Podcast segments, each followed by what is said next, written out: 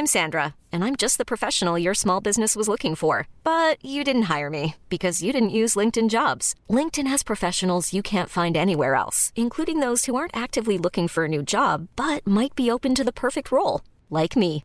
In a given month, over 70% of LinkedIn users don't visit other leading job sites. So if you're not looking on LinkedIn, you'll miss out on great candidates like Sandra. Start hiring professionals like a professional. Post your free job on linkedin.com/achieve today.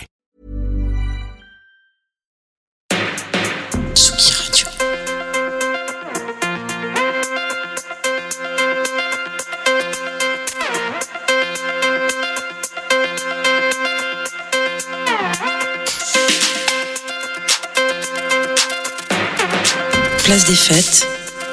Antoine Dabrowski sur la Tsugi Radio. Quand on s'intéresse à la musique, on finit toujours à un moment ou à un autre par s'intéresser à l'œuvre de Jean-Sébastien Bach. Alors certes, le compositeur a en quelque sorte posé, euh, notamment avec les variations Goldberg, les bases de l'harmonie moderne, mais plus de quatre siècles après sa mort, tellement d'artistes se sont plongés dans son œuvre de Glenn Gould à Wendy Carlos. Le dernier en date est français et on le connaît bien sur Tsugi Radio car c'est une des figures du label parisien Infine. Hiver 2020, Arandel se retrouve au musée de la musique à Paris pour enregistrer euh, tout un tas d'instruments anciens, parfois oubliés, comme la viole de gambe, le piano carré, le luth, la vielle à roue, le clavecin, le cristal bachet, les ondes Marteneau, qu'il va ensuite mêler à ses synthés et ses effets pour faire naître In Bach. Mais sa soif d'exploration du répertoire de Bach était loin d'être étanchée, alors en juillet 2021, il publie In Bach Volume 2 et continue à entraîner Bach sur le et parfois même jusqu'à la pop.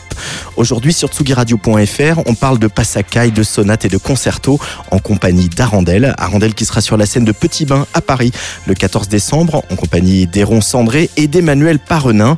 Et Arandel qui nous a fait un joli cadeau puisqu'on va pouvoir découvrir en exclusivité tout à l'heure quelques extraits d'un concert donné il y a quelques semaines à l'Opéra de Lyon. Arandel invité aujourd'hui de ce hors-série de Place des Fêtes en direct sur tsugiradio.fr.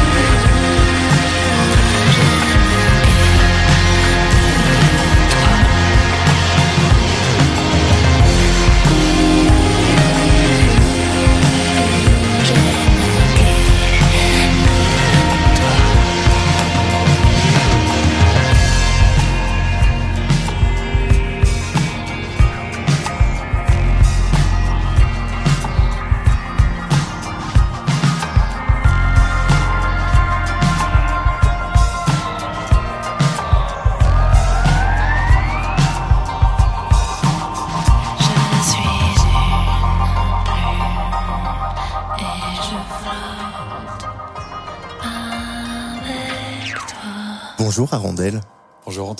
Je suis ravi qu'on prenne le temps entre deux trains de bavarder un petit peu avant cette jolie date qui s'annonce euh, à Petit Bain le 14 décembre avec euh, toujours euh, ce live qu'on aurait aimé voir tourner dès le printemps 2020 et puis c'est passé ce qui s'est passé, le monde a changé.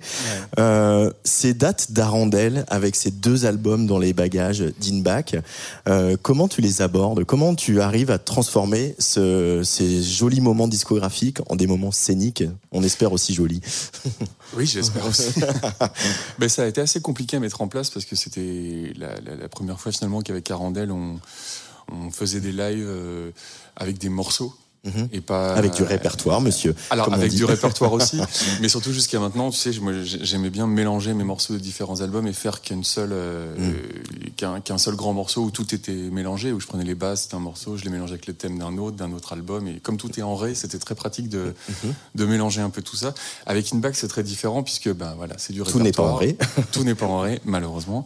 C'est Jean-Sébastien Bach, donc il a fallu adapter ça pour. euh, et puis voilà, partir de ces, ces enregistrements qu'on avait fait au musée de la musique avec ces, je sais plus combien, une quinzaine d'instruments euh, anciens différents qu'on ne pouvait pas avoir sur scène. Donc il a fallu rendre, euh, trouver le moyen de rendre ça sur scène à trois en trio, avec une batterie, avec des claviers. Et, et retrouver un peu de, de, de- de- voilà, de ce qui faisait l'identité de ces albums. Donc ça a été beaucoup, beaucoup de recherches. euh, Euh, et euh, comme il y a quelques jours au Havre, avec euh, parfois aussi des musiciens additionnels, des quatuors à cordes, etc. Donc il y a tout un boulot d'arrangeur, d'arrangement. C'est quelque chose d'un petit peu nouveau pour toi, Arandel, les arrangements Oh non, non, non, pas vraiment. Non, non, je cherche toujours là-dedans, je Ouais. tâtonne toujours là-dedans, ça m'intéresse toujours autant. Non, non, c'est un peu comme. je pense que je l'ai abordé de la même façon dont je peux aborder les remixes. Ou c'est vra- c'est vraiment un exercice qui me plaît beaucoup. Donc non, non, au contraire, je trouve ça assez stimulant. Mhm. Après, c'est pas moi qui ai fait les arrangements de- des cordes, en l'occurrence, pour les quatuors, parce qu'on tourne parfois avec, Mhm. soit avec le quatuor Emana, qui est un quatuor euh, lyonnais, un magnifique quatuor lyonnais, soit avec des, des quatuors avec des conservatoires, des fois ça arrive avec des élèves. Donc pour ça, on a des arrangements qui ont été écrits par euh, Jerry Egger et Mélie Fraisse. Mhm. Euh, là, je me serais pas tenté moi-même à écrire des, une partition pour quatuor. Euh, euh, vaguement inspiré de, de Jean-Sébastien, qui plus est. Oui, voilà, non, non, non, je, je connais mes limites. Arandel, tu nous as fait un joli cadeau parce que tout à l'heure, là, on va écouter quelques extraits de live, justement, de, de ce que ça donne. Une transformation live euh, de ce répertoire. Euh, on, on va peut-être rappeler pour euh, les gens qui n'auraient pas écouté notre première émission ensemble ou qui n'auraient pas écouté le premier volume euh, d'Inback. Il en a il, il en reste, j'en connais deux ou trois. Comment tu l'as abordé, ce travail sur Bach C'est qu'est-ce qui... déjà, tu l'as, la- le premier contact, ça a été aussi un contact de DJ, parce qu'il y avait eu euh, des mix où tu mixais du classique avec euh, des productions électroniques en, en plus, de DJ, donc de digger. On Mhm. peut avoir un rapport de digger à, à Bach, euh, à Randel Ah ben oui, complètement, surtout en 2002, surtout quand... Après, moi, j'ai cette approche qui est celle d'un... Comment dire, euh, qui est un peu naïve, de quelqu'un qui connaît pas bien ni le classique ni le baroque, euh, et, et l'œuvre de Bach encore moins. Donc, euh, ça m'intéressait beaucoup, au contraire, d'aller explorer de- tout ce que Bach pouvait avoir à offrir de différent, parce que j'avais cette intuition qu'il y avait chez Bach, plus que chez d'autres compositeurs, une, une- une variété de- d'expressions, de, de styles, de morceaux qui faisait que ça pouvait se prêter justement à des réinterprétations, à des réarrangements. euh. Et puis, euh, et puis une intuition aussi qui vient du fait que ça a déjà été prouvé depuis, euh, depuis les années 50 euh, et surtout dans les années 60 avec euh, voilà, Jacques Loussier évidemment, les Swingle Singers, euh, plus tard Wendy Carlos évidemment. Enfin, beaucoup de gens se sont prêtés à la relecture de Bach et ont montré qu'en fait euh, la matière de l'écriture de Bach euh, a cette chose magique qui fait que euh, elle peut se prêter à différents instruments, à différents styles, à différentes époques et à chaque fois raconter quelque chose de nouveau mais de notre époque. Alors moi non plus, j'ai pas bien étudié Bach. Et...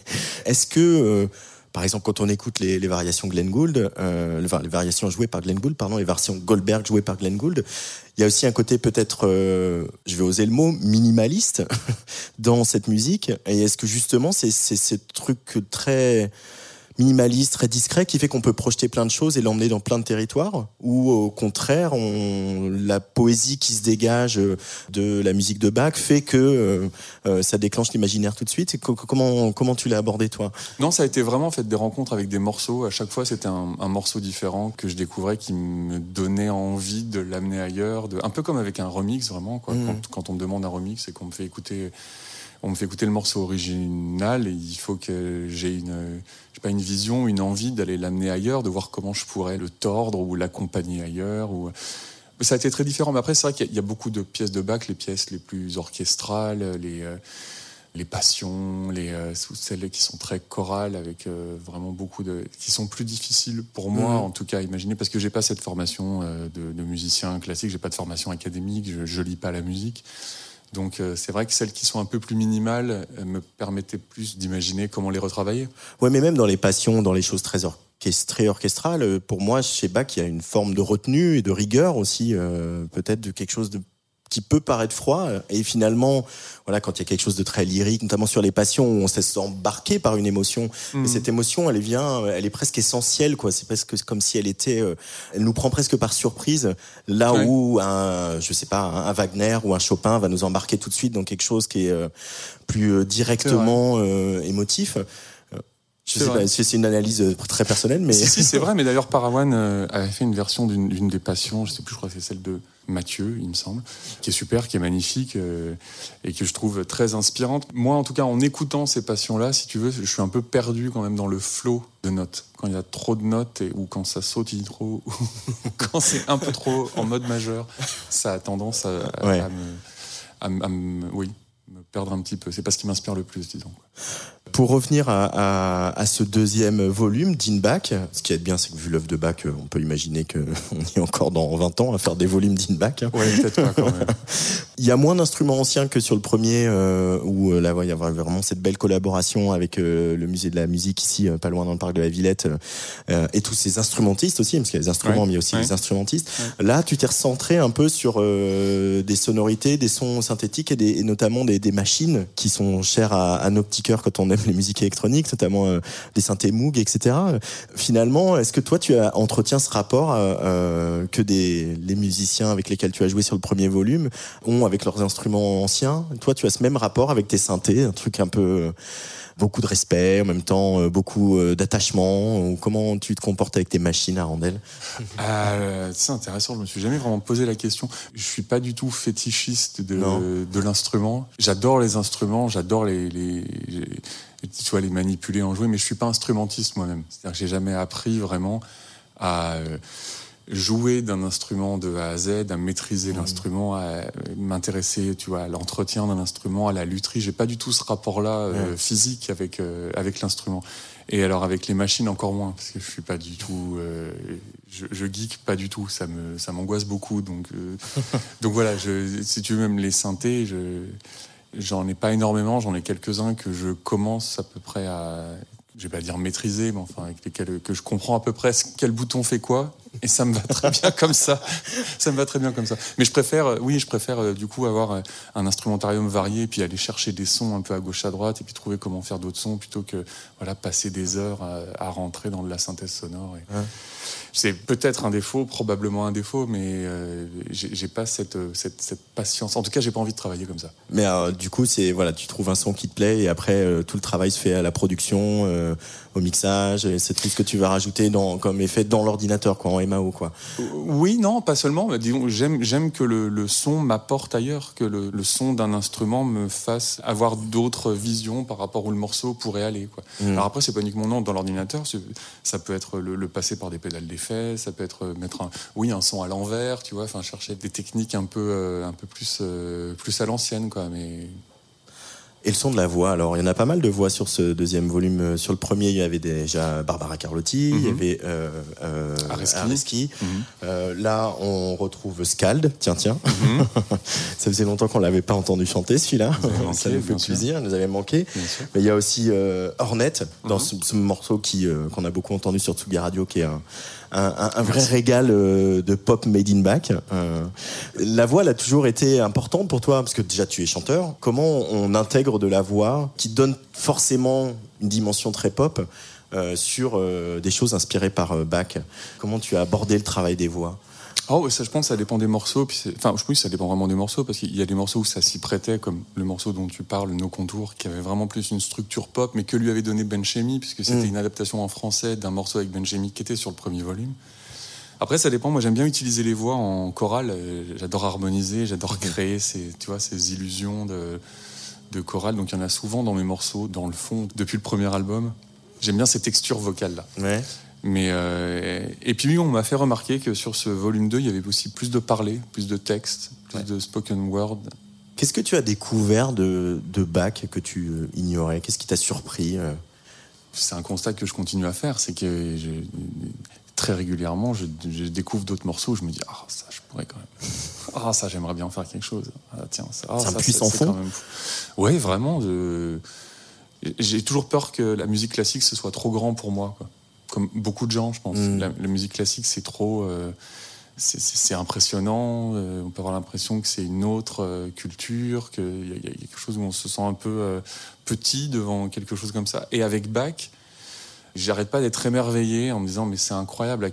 C'est un puits sans fond de, de- de morceaux qui sont parfaitement abordables. J'ai l'impression par tout un chacun. Quoi. Ça parle à, un- à un endroit où il n'y a pas besoin d'avoir étudié la musique, il n'y a pas besoin de... C'est incroyable. Il y a des musiciens classiques aujourd'hui, euh, bon, plutôt dans la jeune garde, qui disent un peu l'inverse, quoi, qui disent qu'ils peuvent être impressionnés par la musique électronique et qui se sentent pas forcément légitimes quand ils sont invités sur des projets. On se pose la question de la légitimité euh, à un moment quand on attaque un truc comme ça et quand on met Bach dans sur le titre euh, de deux albums. On se dit est-ce que je suis légitime de faire ça et d'aborder ça? Ou est-ce qu'on Oh, bah, tu on sais, passe trop vite? si tu me passes cette question à moi, ouais, c'est la question de ma vie. Vous avez je suis heures. légitime à faire ce que je fais, je me la pose euh, même quand je suis avec ma flûte à bec ou, ou, ou- ou avec mon synthé ou ma guitare. tu vois. Ouais. Enfin, donc forcément, oui. Je, D'autant plus euh, D'autant plus, évidemment, parce que je sais qu'il y, y a autour de la musique classique, de la musique baroque, de, de- de la musique dite savante, euh, et il y a ces armées de gardiens du temple qui sont là pour la, pour la, pour la protéger. Donc euh, forcément, avec un projet comme ça, on s'y frotte à leur, euh, leur, euh, leurs avis, disons, pour le moins. Mais Donc, ça, ça vaut le coup d'insister en même temps. C'est une conversation que j'avais l'été dernier avec Vanessa Wagner, qu'on qu'on connaît bien tous Mhm, les deux, mhm. Qui, euh, voilà, qui a beaucoup souffert de. de enfin, souffert, qui a- disons, qui a eu un, qui a eu un début de carrière un peu ralenti par certaines prises de position, par le fait qu'elle affirme aimer la- écouter de la techno et sortir en club, par le fait aussi qu'elle s'intéresse à un répertoire que finalement peu de gens euh, jouent. C'est pas c'est pas le parcours classique quand on est une jeune concertiste de euh, d'aller euh, jouer Ouais. euh, Mhm. les œuvres qu'elle joue. Et puis finalement, avec le temps, euh, bout d'un moment, ça s'installe et ça marche. Et on a eu raison. Elle a eu raison de, se- de, de tenir bon, quoi. Ah bah, elle a eu raison pour elle, euh, pour sa carrière et pour la musique en général, c'est sûr, parce qu'on a besoin qu'il y ait des passeurs euh, des deux côtés. De toute façon, je reviens toujours à ça, c'est on a besoin davantage de curiosité, on a besoin davantage que les gens soient curieux, donc euh, partout quoi. Avoir des chapelles, avoir des niches, c'est très bien, avoir des conservateurs euh, dans les musées, c'est très bien, avoir des, tu vois, des- des- mais, euh, mais, mais il, faut aussi, euh, il faut aussi des gens qui font le, le travail de, de, de, de passeurs, qui font que la musique euh, voyage, qui font qu'on a envie de décloisonner, qu'on a envie de... C'est pareil pour tout, quoi. C'est Mm. c'est une ouverture à l'altérité en général qui passe par la musique, mais je pense qu'il peut aussi contaminer toute la façon dont on voit la vie, dont on voit les autres, et c'est hyper important.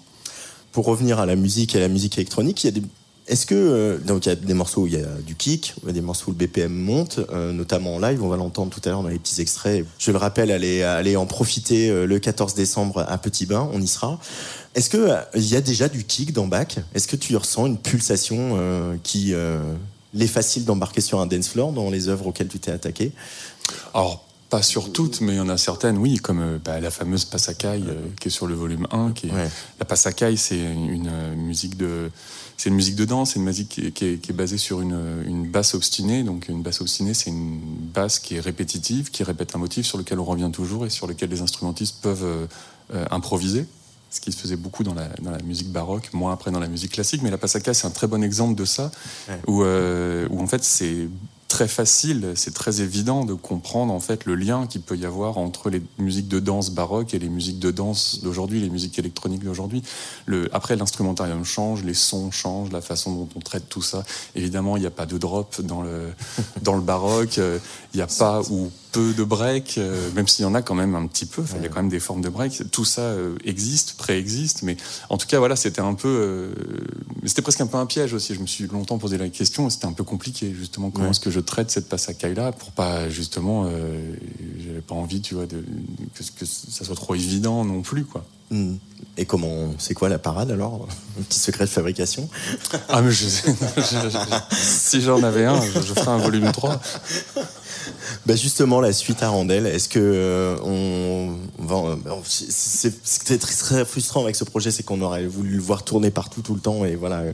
le- Et moi notre, donc? notre époque a été euh, Ouais. distendue et compliquée pour euh, les projets qui s'installent, les projets qui qui font leur apparition. Bah après, il a bien tourné. il hein, a bien, vois, je- je malgré, me- mais bien sûr. Je me plains pas du tout, mais c'est vrai que c'est- on a beaucoup tourné pendant deux ans des, des- des dates qui avaient été calées euh, dans le monde d'avant. Ouais, et du coup, ça s'est aussi Donc ça, étiré. ça s'est s'est beaucoup pas- étiré, voilà. ça s'est reporté, ça, Ouais. ça a été, ça a été assez compliqué. Mais ouais, ça, le projet, il a vachement, vachement souffert du contexte aussi. Il y a eu des beaux moments quand même. Il y a eu Nuit de Mmh. Fourvière. Il y a Mmh. eu euh, pour euh, voilà, c'est la première première date qui me vient à l'esprit parce qu'évidemment tu es lyonnais.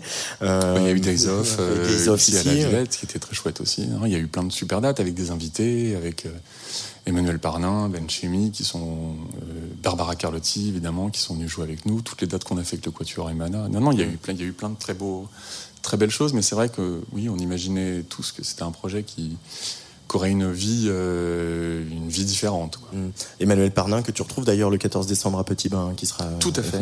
Ouais, avec à euh, fait. également Héron Cendré. Euh, euh, donc ça c'est pour le 14 décembre. Donc je reviens à ma question sur la suite. Qu'est-ce qu'on fait après Arandel après, C'est un très bon euh, enchaînement parce que justement, on travaille sur un projet en ce moment avec Emmanuel, Ah oui. avec Emmanuel Parnin. Euh, Donc pour euh, voilà, mais plus bac. Non, non, non, plus bac.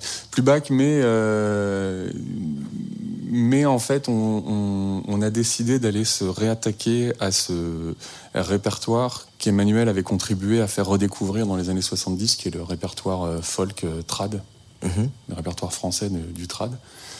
Et voilà, je vais pas t'en dire trop pour le, Ah. pour le moment, parce qu'on vient juste de commencer, on vient juste de se faire une semaine là, de, de recherche et d'enregistrement dans le Morvan, mais voilà, donc mais on, on a pas mal de pistes et c'est c'est assez excitant. Enregistrer des folks traditionnels français dans le Morvan, c'est pas mal, non? Ça s'y prête, Ouais, hein? Ouais. On n'a pas mis d'accordéon, Ah, Non. mais on a mis de la vielle à roue, Ah. quand même. Et puis à côté de ça, j'ai un autre projet aussi, euh, tout aussi secret, avec euh, Flore. Avec Flore, euh, la DJ et productrice euh, lyonnaise de bass music, à qui est à la tête du label Polar, qu'on avait vu.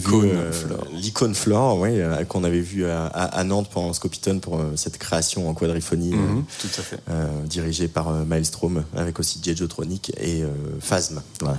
J'ai fait toutes les notes de bas de page bien comme il faut. Donc ça. voilà, des beaux projets. Euh, Arandel va. Ouais, ouais, je suis très content. c'est- Ouais, ouais, je suis très content. Puis aussi, ça me déplace un peu, ça me change un peu parce que c'est là deux projets en collaboration, que j'ai pas tellement fait jusqu'à maintenant. Ouais. Où j'ai un peu toujours un peu, même si sur une bac j'ai un peu ouvert avec des invités, là c'est vraiment des projets plus collaboratifs. Et donc voilà, bac m'a aussi servi à ça, tu vois. Allez, une dernière question parce qu'on se connaît bien, euh, Arandel. Est-ce que, à partir du moment où tu as décidé de montrer ton visage euh, sur les photos, dans la presse, euh, sur euh, les disques, etc., est-ce qu'il y a eu un changement maintenant qu'on a un peu de recul? Parce que pendant longtemps, Arandel, tu ne voulais pas te montrer, tu voulais d'ailleurs laisser penser que le projet pouvait être euh, pas seulement le tien, que Mhm. on pouvait y venir, euh, y passer, en repartir, etc. Est-ce que euh, là y a- on a un peu de recul, il y a un changement euh, Tu ressens un changement dans le fait que tu l'incarnes ce projet maintenant? Franchement, non. D'accord. Bah, disons que c'est plus, c'est plus facile pour, euh, c'est plus facile pour la promo, c'est plus facile pour, euh, voilà, il y a un moment où on s'est senti quand même très empêché dans le projet parce que, bah oui, pas de photos, pas de vidéos. Et c'est vrai que à cette époque, euh, avec les réseaux sociaux, avec la présence, avec l'image, avec tout ça, c'était très très compliqué de le faire sans, sans apparaître, sans incarner, quoi. Donc, euh, mais bon, encore une fois, j'avais l'impression d'avoir fait un peu le tour de ce que je pouvais faire et de ce que je pouvais dire en, pas en me cachant, parce que l'idée c'était pas de me cacher, mais en tout cas de, de ne- pas apparaître et de ne pas incarner. Mais euh, pour être tout à fait franc avec toi, parce qu'on se connaît bien, je, je le regrette un peu quand même. C'était mieux avant.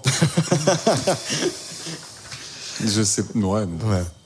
Merci beaucoup Arandel d'être venu à. Tsugi Radio et puis merci aussi pour ce joli cadeau que vous nous faites parce qu'on va écouter justement euh, un petit bout de live euh, voilà pour vous continuer de vous donner euh, envie d'aller euh, le 14 décembre à Petit Bain. Est-ce que tu peux nous dire ce qu'on va écouter? Et ben alors en fait c'est un, un extrait d'un enregistrement qu'on a fait un peu plus tôt dans l'année à, à- à l'Opéra de Lyon, à l'Opéra Underground, euh, avec le Quatuor Emana. Et donc c'était une c'était un concert parce qu'en fait c'est c'est grâce à Richard Robert qui est le, le programmateur de l'Opéra Underground qui nous a présenté le Quatuor Emana. On a répété chez eux, c'est chez eux qu'on a fait les arrangements et tout ça. Donc c'était un peu le concert de le concert de présentation de notre de notre travail avec de, eux. de sortie de résidence entre Sortie guillemets de résidence, comme on voilà. dit. en gros avec eux. Et puis, euh, Donc on va justement écouter cette passacaille euh, dont on a parlé tout à l'heure. oui, voilà, la passacaille. Et puis, euh, et puis voilà, c'est la, la- la fin du concert où on enchaîne justement sur des morceaux qui ne sont pas des morceaux d'Inback et où Ouais. on revient sur certains morceaux de, de, de, de, de- mes autres, de mes autres euh, albums. Donc on revient en ré. Et on revient en ré la, vie, la vie voilà. est en ré quand même. hein, il faut quand Et j'y reviendrai. hein. j'y reviendrai. Tu reviendras au ré? I'll be back. I'll be back indie. Indie. ah oui, mais alors oui, alors c'est justement l'occasion de, de l'annoncer. I'll be back Indie et Indie is back aussi. On réédite euh, Indie en vinyle et ça va sortir en 2023 sur euh, voilà avec un magnifique euh, vinyle euh, doré. Et ben voilà, plein de bonnes nouvelles pour Bah oui. Arandel en, en 2023. Ah oui oui, j'ai hâte de 2023. C'est fou, ça fait quand même un bout de temps, hein, Indie, hein, ça commence à dater. Ben, hein. Oui, oui, c'est une réédition qu'on avait prévue pour les 10 ans, euh, 10 ans d'Indie. Et puis bon, bah, les 10 ans d'Indie, ça tombait euh, cette année maudite. Donc euh, ben voilà, tout a été repoussé. Puis ça, ouais, ouais, ça, fera, ça fera 13 ans quand même. Ça fera 13 ans, ouais. Merci beaucoup Arandel. Ouais, merci Antoine.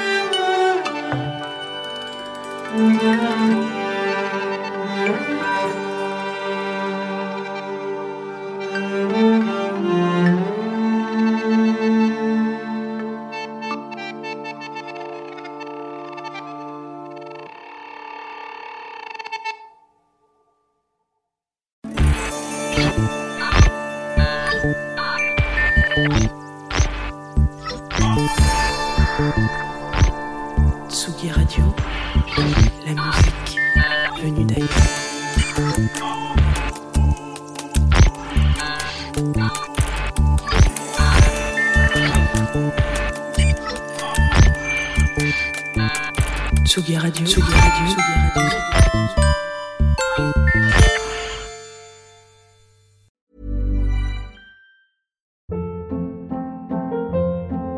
Hold up. What was that? Boring. No flavor. That was as bad as those leftovers you ate all week. Kiki Palmer here, and it's time to say hello to something fresh and guilt-free. Hello Fresh. Jazz up dinner with pecan-crusted chicken or garlic butter shrimp scampi. Now that's music to my mouth. Hello Fresh. Let's get this dinner party started. Discover all the delicious possibilities at hellofresh.com.